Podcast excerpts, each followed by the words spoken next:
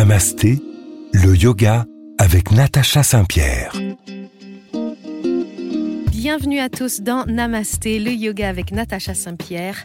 Alors depuis un moment déjà, vous pratiquez le yoga dans une salle ou sur le web avec vos professeurs préférés. Puis avec le temps, avec l'été qui arrive, l'idée d'un stage de yoga commence à trotter dans votre esprit. Ouais, mais vous connaissez peu de choses au yoga. Peut-être que vous en avez jamais vraiment fait, peut-être que vous avez jamais médité, vous avez peur de ne pas avoir le niveau. Aujourd'hui, je vais vous prouver que le stage de yoga, c'est probablement le plus beau cadeau que vous puissiez vous offrir cet été, quel que soit votre niveau. Et mon invité pour en parler, c'est Didier Dosias, qui est même, grâce à ses stages de yoga, devenu personnage de la bande dessinée Home dont on vous a parlé, écrite par deux de ses stagiaires. Il propose des cours, des stages en France, à l'étranger, vous initie au yoga dans son ensemble comme un art de vivre, avec évidemment les postures, mais aussi et surtout tout le reste. Restez avec nous, c'est sur RZN Radio.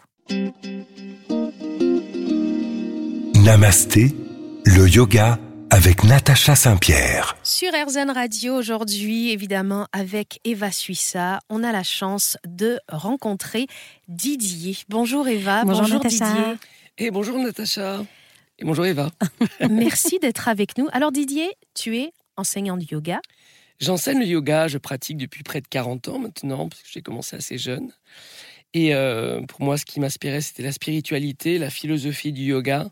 Cet art de vivre, comme tu l'as dit tout à l'heure, c'est quelque chose qui mène l'individu à, à, à, être purement conscient des choses et de soi-même et de notre existence sur Terre, pour savoir comment on sert mieux l'univers et comment on est en accord avec l'écologie, comment on devient des, des, des êtres, euh, des êtres sensibles, aussi sensibles que, que les quatre éléments. C'est drôle parce que c'est c'est une question qui revient, quelle que soit notre spiritualité, quel que soit euh, notre style de vie. On a tous ce moment dans la vie où on se demande quel est mon but, à quoi je sers, qu'est-ce que je fais Qu'est-ce que je fais là? Ouais. Et la spiritualité autour du yoga nous aide finalement à répondre à cette question en nous donnant des codes de vie, non? Absolument. En fait, le yoga, c'est unir le corps et l'esprit, c'est apprendre à savoir comment on tend la main. Je dis que la plus belle posture à mes élèves, c'est apprendre à continuer à tendre la main avec le sourire à qui que ce soit. Ça peut être à l'éboueur, ça peut être la, la, la caissière de supermarché. Apprendre à ne pas juger, apprendre à permettre à chacun aussi de trouver le temps d'ouvrir ses yeux, même si nous, on est là pour les, leur permettre d'ouvrir les yeux un peu plus rapidement. Parce que parce que souvent le monde est dominé par des forces un peu particulières et on est là pour apprendre à, à faire, à, faire souffler, à souffler les forces de l'univers à travers notre enseignement. Et c'est bien pourquoi je m'engage depuis, depuis très très longtemps, depuis très jeune, à, à, ouvrir les yeux avec amour, avec simplicité, humilité. Yoga, c'est vraiment cette première, euh, cette première action qu'on doit avoir. Patanjali disait que euh, la compassion doit être offerte à tout le monde et en tout temps. Et c'est une grande mission, très difficile si on essaie vraiment consciemment d'être dans la compassion envers tout le monde en tout temps. Et j'ai une de mes professeurs qui disait qu'il fallait aussi avoir de la compassion envers soi-même pour ne pas réussir à avoir de la compassion.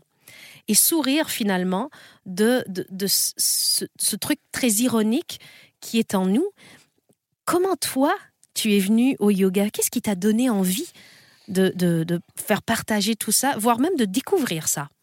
Écoute, moi, c'était quelque chose qui était assez... Euh...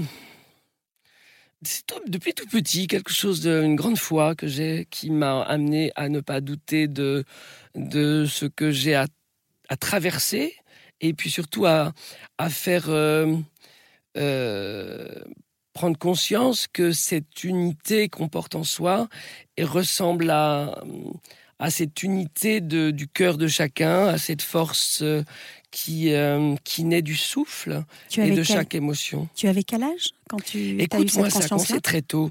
Après, euh, en fait, tout petit, bon, j'ai jamais douté des karmas et quoi que ce soit. Tout petit, je n'attendais qu'une chose, c'est qu'on vienne me chercher pour aller euh, méditer et aller dans des enseignements spirituels, en fait, comme Tu avais doute... une famille spirituelle? Non, pas trop, plutôt chrétienne, mais mais pas vraiment pratiquante.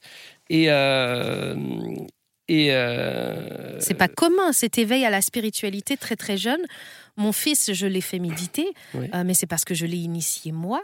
C'est pas commun d'avoir comme réflexe très petit la méditation. Alors on dit que ça peut s'apparenter à la prière. C'est pour ça que je demandais si tu avais une famille pieuse, mais pas tant que ça. Pas tant que ça, non, tout à fait. C'était bah, bon, j'étais assez euh, pieux jusqu'à l'âge de 10 ans. Et puis, euh, mais je- j'en suis sorti parce que j'ai bien compris que les religions n'étaient pas forcément faites pour unir le corps et l'esprit de chaque individu sur Terre.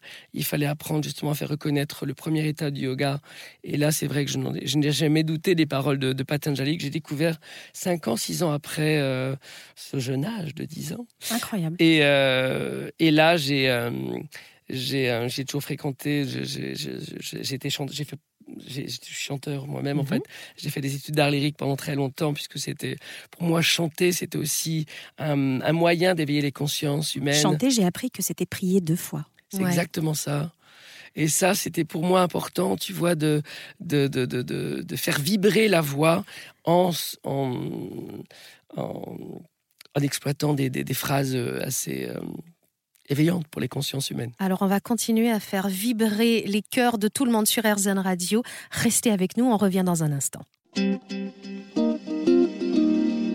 Namasté, le yoga avec Natacha Saint-Pierre. Namasté, le yoga avec Natacha Saint-Pierre. Si vous nous rejoignez aujourd'hui dans RZN Radio, on parle de stage et retraite de yoga avec Didier Dozias et évidemment Eva Suissa. Eva nous a déniché il y a quelques semaines une superbe BD, Home, et on a eu envie de vous proposer les stages. Et Didier, qui est le personnage de cette BD, On l'a en vrai, en chair et on l'a en en os. vrai, en chair et en os. Et on a envie de parler de tout ça avec toi parce que les stages peuvent faire peur aux gens. Parce qu'on a l'impression qu'il faut être un yogi aguerri pour pouvoir prétendre au stage. Eh bien non. Eh bien non. Moi, je dis que dans tous mes cours, dans tous les stages, j'accueille tout le monde. Voilà, je dis aux élèves de 7 à, à 77 ans, à 100 ans, on peut dire. Enfin, en tout cas, j'ai des élèves assez bien âgés et qui, euh, qui ont retrouvé des nouvelles jeunesses à mes stages. Le but, c'est qu'on apprenne à ne pas se juger et qu'on soit dans un état d'être qui, euh, euh, qui apprend, voilà, qui apprend l'individu à, à se connecter au cœur de l'autre et euh, encore une fois sans se juger. Donc, euh, par, Qu'est-ce qui t'a donné envie? Parce que il y a un pas entre enseigner le yoga dans des cours réguliers, à domicile ou dans des studios de yoga, peu importe, et décider d'offrir un stage où là, la responsabilité, elle est grande. Parce que, pour l'avoir déjà fait, les gens viennent avec des attentes, viennent avec un bagage émotionnel, viennent avec des choses parfois à régler, et ont cette impression qu'en trois jours, Mm. quatre jours, ils vont pouvoir... une euh, semaine ou s- 15 jours, Voilà, parfois ça dépend des... se des- libérer de tout ça. Euh, à quel moment tu t'es dit, j'ai l'énergie, j'ai le courage de monter un stage de A à Z avec la prise en charge globale des gens? C'est vrai. Eh bien, tout cela m'est assez simple. J'ai grandi une famille nombreuse. Je suis le cinquième fils d'une famille de six enfants. Et euh, donc, pour moi, c'est recevoir du monde.